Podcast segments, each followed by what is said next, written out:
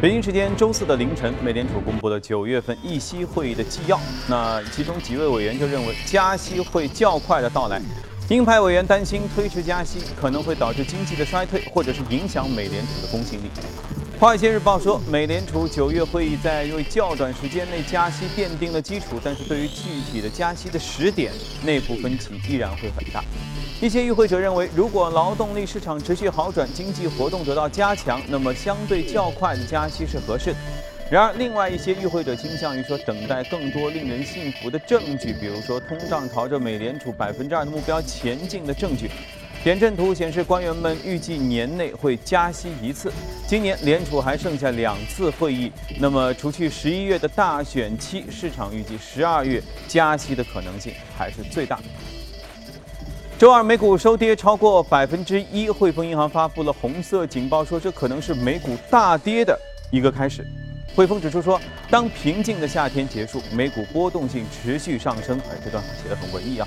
最近各个板块都出现了普遍的抛售。当前市场对于美联储十二月加息的预期显著上升，美元从九月底以来大幅度走高，美股则持续的回调。未来美元有进一步上涨的空间，加上面临大选等等的风险，美股短期前景不容乐观。欧亚市场同样受到美联储加息预期升高和欧洲金融市场不稳定等因素的影响，多个个股都出现了啊，股指都出现了窄幅的震荡，甚至小幅度下挫的弱盈的行情。市场分析人士认为，投资者对诸多不确定性的担忧将会持续的影响股票市场的稳定性。好的，我们再来关注一下欧洲。路透援引知情人士的消息，欧洲央行下周的会议会讨论对于购买资产的 QE 项目做技术性的改动，但是可能要到今年的十二月的会议上才会最终拿出一个决策。上周二，彭博社爆出的消息说，欧央行可能以每月减少购买一百亿欧元资产来结束这个 QE。受消息面的影响，欧元对美元汇率在上涨，德国国债价格、金价和美股都跌。那么，欧洲央行随后又否认说，我们在开始讨论呃缩减 QE 这个事儿。但上述消息已经引起了市场的猜测。巴克莱预计说，最迟今年十二月份，欧央行就会宣布放宽对 QE 的技术性的要求，并且延长 QE，可能明年三月就要宣布减少购买这个规模。相关的消息是昨天我们也讨论过。欧盟统计局十二号公布的数据显示，八月份欧元区工业产出环比增长百分之一点六，同比增长百分之一点八，这好于预期。那考虑到英国是欧元区第二大出口市场，分析师此前一直担心的英国脱欧导致的英镑大幅度贬值给欧元区出口带来的冲击，从而影响欧元区工业生产的扩张。呃，数据显示，德国、法国、意大利、西班牙、荷兰的工业产出都实现了显著增长，爱尔兰工业则出现了下滑。不过，尽管八月工业产出上升，但是其他多数经济指标显示，第三季度欧元区经济整体表现依然比较疲弱。再看一下泰国，因为市场担心泰国国王的健康状况以及对美联储加息的担忧，泰国股市和泰铢周三暴跌。泰铢下跌了百分之一点三，这创下二零一三年五月份以来一天的最大跌幅。泰国股市 SET 指数一度重挫了百分之六点五，哦，这很厉害。资料还显示说，本周前两天外资从泰国主权债权当中撤出了四点二六亿美元。好了，浏览完宏观方面数据，来看一下隔夜美股收盘之后的表现。昨天的美股，应该说前天的美股还是受这个三季报开局不利的影响，大跌了，都超过百分之一。你看，昨天就已经基本上有点收回涨跌互见了。道指上涨了百分之零点零九，幺八幺四四点二零；纳指下跌了百分之零点一五，五二三九点零二；标普指数上涨了百分之零点一，二幺三九点幺八。好，接着我们来连线一下驻纽约记者葛万，请他带来收盘之后的介绍。早上，葛万。早上，主持人，隔夜美联储公布了九月二十一号的议息会议纪要。在该次会议上呢，FOMC 委员会虽然维持当前利率政策不变，但是其中有三名委员投下了反对票。这也是近几年以来美联储议息会议上委员分歧最大的一次会议。那么既要显示，鹰派的委员们担心。长期维持超低利率有将经济再次推入衰退的风险，而目前呢芝加哥商品交易所的美联储观察工具显示，交易员认为十二月会议上加息的概率达到百分之七十。另一方面呢，纽约联储主席威廉杜德利表示，美国的通胀率已经达到了美联储的目标。而稍早之前的芝加哥联储主席 Charles Evans 也表示，美联储十二月加息的可能性很大，百分之二的通胀目标已经达到。Evans 也将于明年位列 FOMC 委员会的投票成员。而本周五的美联储主席耶伦将发表讲话，市场也将拭目以待。在财报数据方面，本周五富国银行、摩根大通和花旗银行将相继在盘前公布财报。此前呢，受丑闻事件影响，富国银行的股价在过去一个月已经下跌了超过百分之六点五。主持人，好，谢谢各位啊。好，美联储又来了。继九月份议息会说暂时不加息，全球市场大家自己玩了一会儿之后，他们终于似乎又带着那份这个会议的纪要回到了我们的视线当中。接着我们又要开始讨论加息不加息。虽然这个话题真的很有意思啊，每次都要开始讨论，讨论半天之后它不加，然后呢，冷静一段时间又开始讨论。你看现在这个到年底，我估计我们的话题就从今天开始。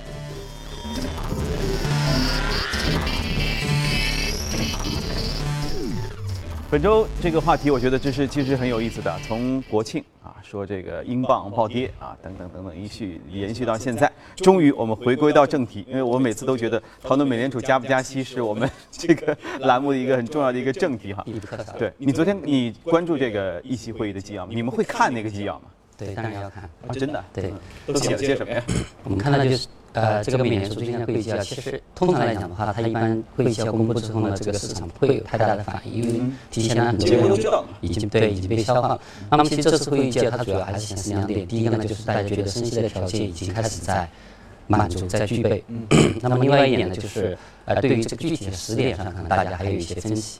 那么其实就像你前面讲的，这个从去年它加息一次以来，今年年初因为这个美国经济，比如说年初的时候增长不及预期啊，还有这个美国。以及全球金融市场的一个动荡，人民币贬值啊，还有这个呃英国脱欧公投等一连串的一些个负面事件的影响，所以它的升息呢一再被推迟。而在这个期间的话，之前受到影响比较大的一些新兴市场的股票啊、债券啊、货币啊，都出现了比较可观的一个反弹。而这期间，像欧洲央行还有日本央行推出的一些宽松措施呢，也是助长了这种反弹的行情和这种风险偏好的一个回升。那么，但是我们最近看到，虽然九月份美联储它按兵不动，让市场有点失望，但是之后呢，对它的一个年底升息的预期呢，是一个有增无减。呃，所以我们看到最近美元它有一个大幅的上涨，而且它呃，应该说从一五年十二月以来，美元它是。处于一个弱势呃一个下行的走势里面，而现在是刚好也是突破了这样的一个下行的一个压制。同时我们也看到，比如说美国国债市场上面，像它的一个两年期国债收益率、十年期国债收益率，从这个六月底七月份的一个低点到现在都已经有了非常幅度大的一个反弹。对。而且像它的一个十年期国债本身它的一个走势来看的话，像七八月份所出现的一些头部迹象，现在逐渐的也得到一个确立。所以从这些方面看的话，我们总体上认为，像美债的收益率还有美元啊。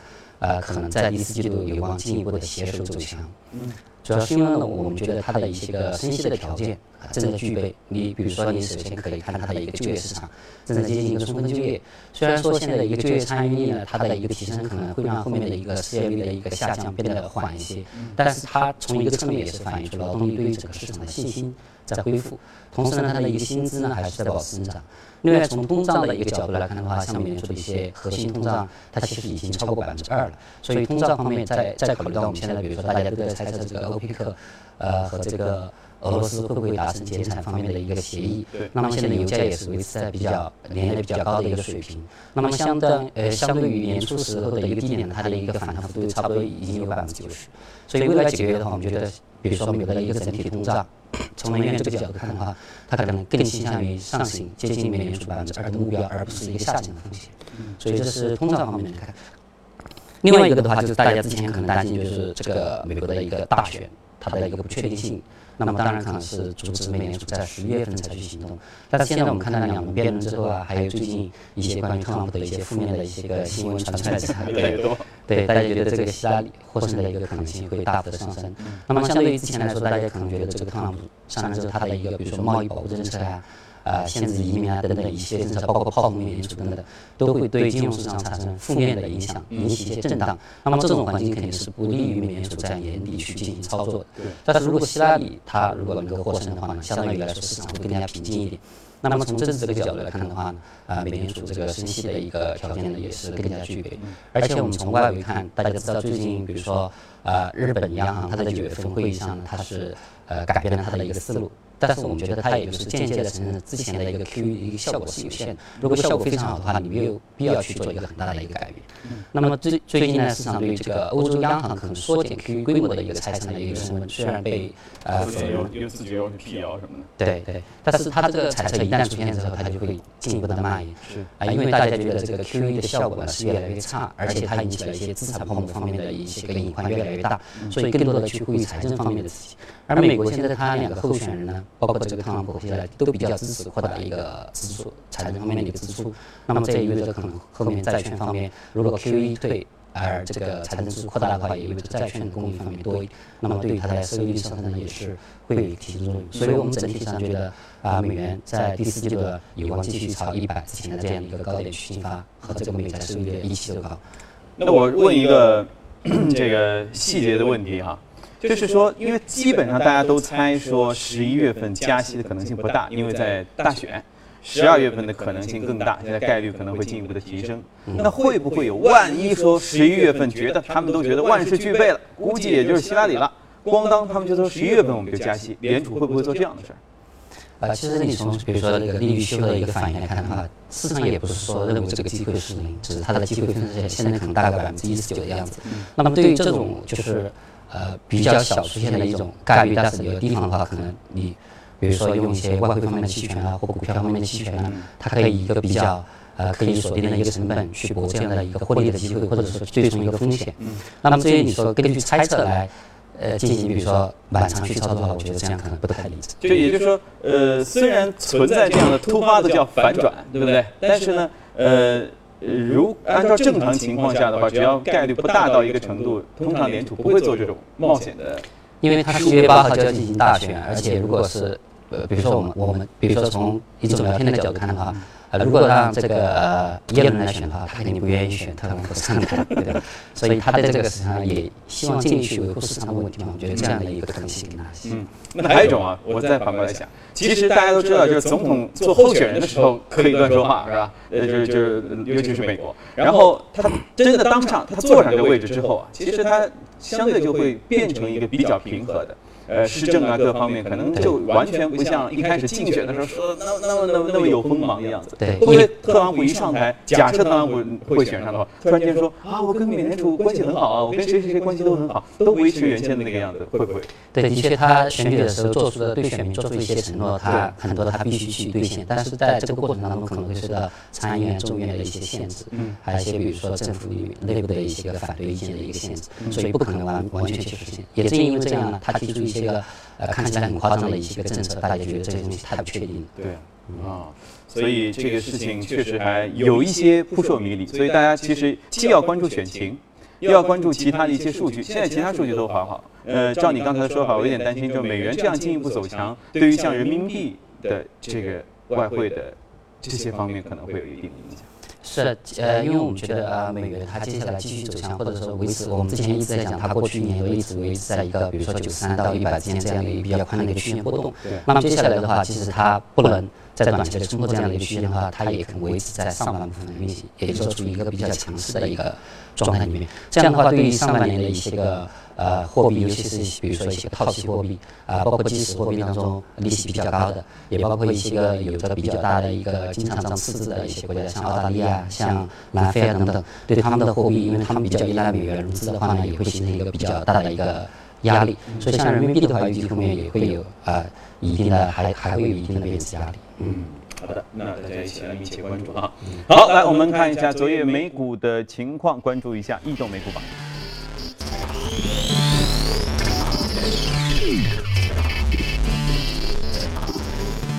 我们能看到，呃，行业涨幅榜方面，公用事业涨幅靠前，接着是工业产品、消费产品、金融和服务业。个股方面，交流设备、房地产、信用服务、娱乐商品和工业设备都是涨幅靠前。今天我们先重点了解一下工业设备的这家公司。这是一家做水务的吗？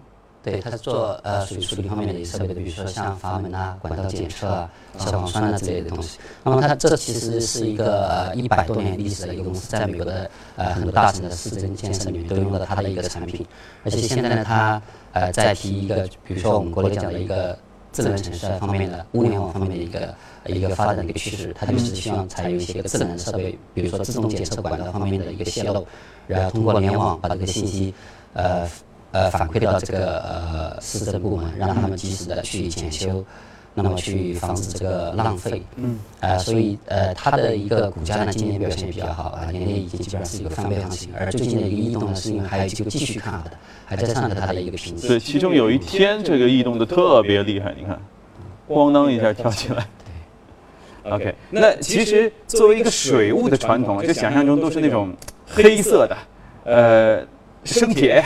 然后大阀门，对不对？要两只手来掰，是这样的东西。如果它引入了新的你说的物联网的一些概念之后，是不是一下子让人感觉就是它的科技味儿和传统结合的会会特别好？对，这是因为这是一个一个发展的一个趋势嘛，所以它现在一些设备，比如说阀门，它的一些个呃水压呀，呃方面的一些检测设备啊，它可以比较智能的检测出这些管道泄漏。因为你传统的你去检测是不好检测这个漏点在哪里。那么它如果反馈对传统就是要拿个什么雷达呀，在那儿照啊照。对的，而且它这种的话，之前有报道，它跟比如说这个美国电话电报公司一些个呃网络公司来合作，那么利用他们的网络，因为大家都是做基础设施，一个是做网络，一个是做水方面的一个呃。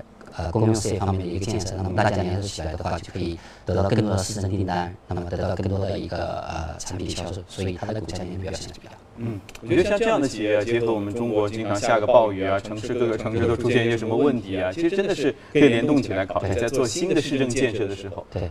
我们也用上物联网，我们也用上新的这些技术，那对我们智能城市的管理会更加有效。对，没错。像国内的话，你比如说水方面的一些基础设施的一些个建设呀，污水处理等等，应该也是一直都比较受关注，而且它的发展空间比较大，缺口比较多。对，以后就是哪里出问题，理论上就打开 iPad 看一看就能知道，能准确的知道。对，它要实 现差不多就是这样的一种，真是太先进了，想起来都觉得很美好啊！来，呃，我们去一下广告，广告回来之后继续和嘉宾继续聊。好的，接着我们来关心一组全球公司的资讯。首先说到的是最近焦头烂额的这家公司啊，受 Galaxy Note 7手机电池爆炸事件的影响啊，这个其实也说的不一定很准确啊，因为也有人说不是电池爆炸，是手机本身爆炸。韩国三星电子十二号宣布，第三季度的运营利润从七点八万亿韩元大幅度下调到五点二万亿韩元啊，大概就是四十六亿美元吧。这是三星利润两年来首次同比下滑，而且降幅一下就超过百分之三十，估计以后还要再降。此前一天，三星电子宣布正式停产 Note 7的手机，三星电子的股价当天就暴跌了百分之八。摩根大通分析师表示，三星的盈利状况和整个品牌价值都会遭受到严重的打击。利润方面，预计召回的成本将会达到二点五万亿韩元，近一千五百万部手机的。机会损失是十一万亿韩元，合计就要达到十三点五万亿，约合有八百一十亿元人民币。哇，三星品牌受的影响可能会更大，要想赢回消费者，可能要花上更长的时间。美国最高法院十一号开庭审理了苹果公司和三星电子的专利侵权纠纷案，将裁定三星是否把侵权产品的全部销售利润用于赔偿。啊，这火上浇油啊！两家企业专利诉讼已经持续了五年多。二零一一年四月起呢，苹果就对三星开始提起诉讼，说三星抄袭苹果 iPhone 和 iPad 技术用户的界面和风格。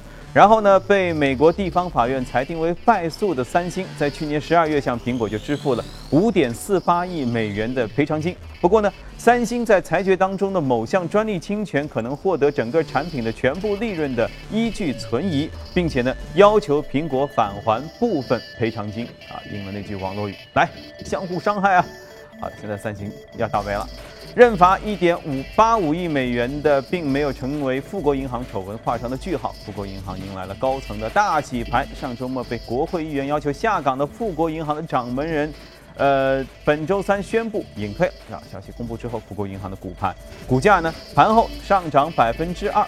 要知道，他可领导过富国银行度过金融危机，打造成了全球市值最高的银行啊。不过，富国在未经客户允许的情况下擅自开设账户，这引发了公众愤怒。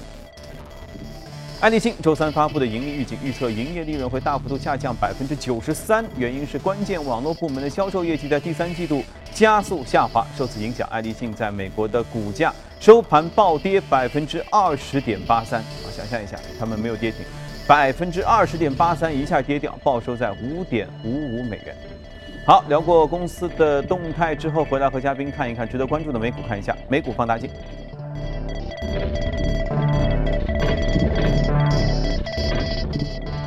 好，今天我们要说到的是，先说花旗银行这家名字大家应该非常熟悉，然后是煤炭有色哈。嗯，先说花旗吧。啊，的，其实大家知道这个本周美股的一个银行，它的一个财报就陆续要公布了。其实现在呢，呃，对于第三季度美股的一个整体的一个财报，大家不是很乐观，所以其实这个呃金融板块它占的权重比较大，所以它的一个业绩怎么样，对于大盘走势可能会比较大的影响。所以第一方面呢是提醒大家保持一定的关注。嗯，现在预期是他们会好还是不好？呃，从美联储最新，比如说呃公布的第三呃美国第三季度的一个信贷数据来看呢，它的增长还是。呃，比较比较好的一个比较明显的一个增长，所以对于第三季度银行的一个财报呢，是还是比较乐观。那么另外一个呢，我们看到其实美股的一个金融板块，它从六月底以来它的一个呃整体的涨幅呢是比较强的。那包括花旗啊、摩根大高盛很多个股的涨幅都达到百分之二十、三十，还有更多的。所以它的一个整体涨幅呢是比较大的。当然，其背后很大的一个原因呢，也是我们之前聊到的，对于美联储升息的预期，对于它之后一个银行业的一个利润的提升呢，呃，有一个改善的一个一个预期在里面。那么，呃，因为即便升息对银行也是好的嘛。对对。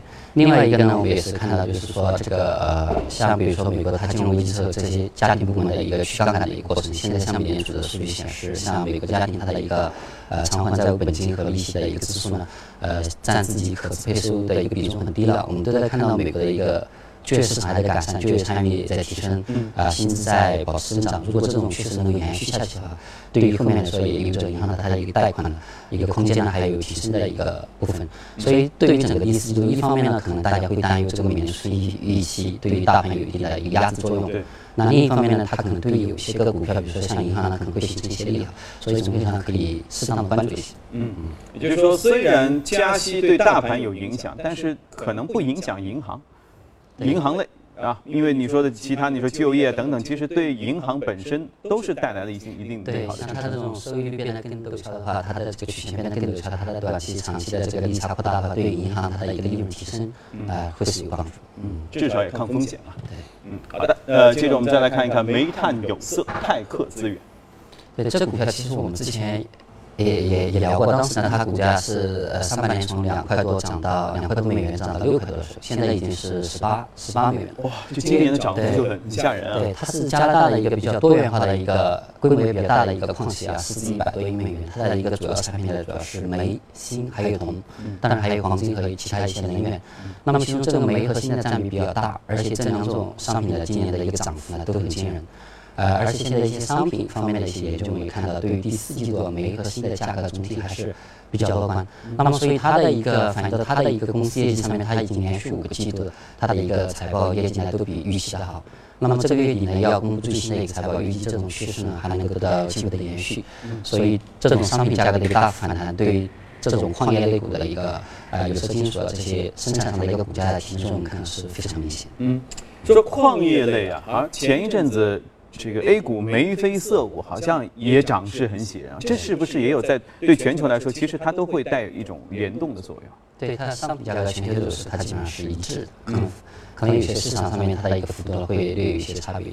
那么，但是它整体上的话，会是一个一个一同同样一个趋势。比如说，包括国际煤价呀，啊，国内煤价、新的价格呢，都有比较明显的一个涨幅。这个今天我们有罗列一些相关的个股吗？如果有的话，大家可以在屏幕上可以看得到哈。那至少我因为前两天也在聊说，有一些这种类型的呃个股突然间很好的，是因为他们比如说突然间发现一个矿产，说哎呀，我们家发现一大个呃石油或者一大个矿场，他说这这个很好，于是他们股价涨，这个是单独的。但如果它是从价格或者从这个整个的销售情况，因为销售这些方面它不是单家销售，要说就整个行业要好就好，要不好其实大家都不太好。所以这些方面一定会产生一些互动哈。刚才我们在新闻当中还提到了，呃，整个呃现在的煤炭价格，因为到到冬天煤炭的销售旺季的时候，都会带来一定的影响，所以大家可以在这些方面一起来关注。好，时间关系哈，我们今天先和罗康杰聊到这里。呃，说一个大家关心的问题：三星那么多手机回收下来去哪儿呢？你看，英国人发明了一个独辟蹊径的方法，研究出一种简单的化学提炼的技术，把手机当中能提炼出黄金来。哎呀，这个东西很有意思哈！我们来看一看这个短片。很多人都不知道，全球黄金总量的百分之七左右就蕴藏在这些旧手机、电视、电脑等废旧电子产品中。这些黄金主要存在于电路板里。不过，此前从手机电路板中提炼黄金的方法效率低下，而且比较危险。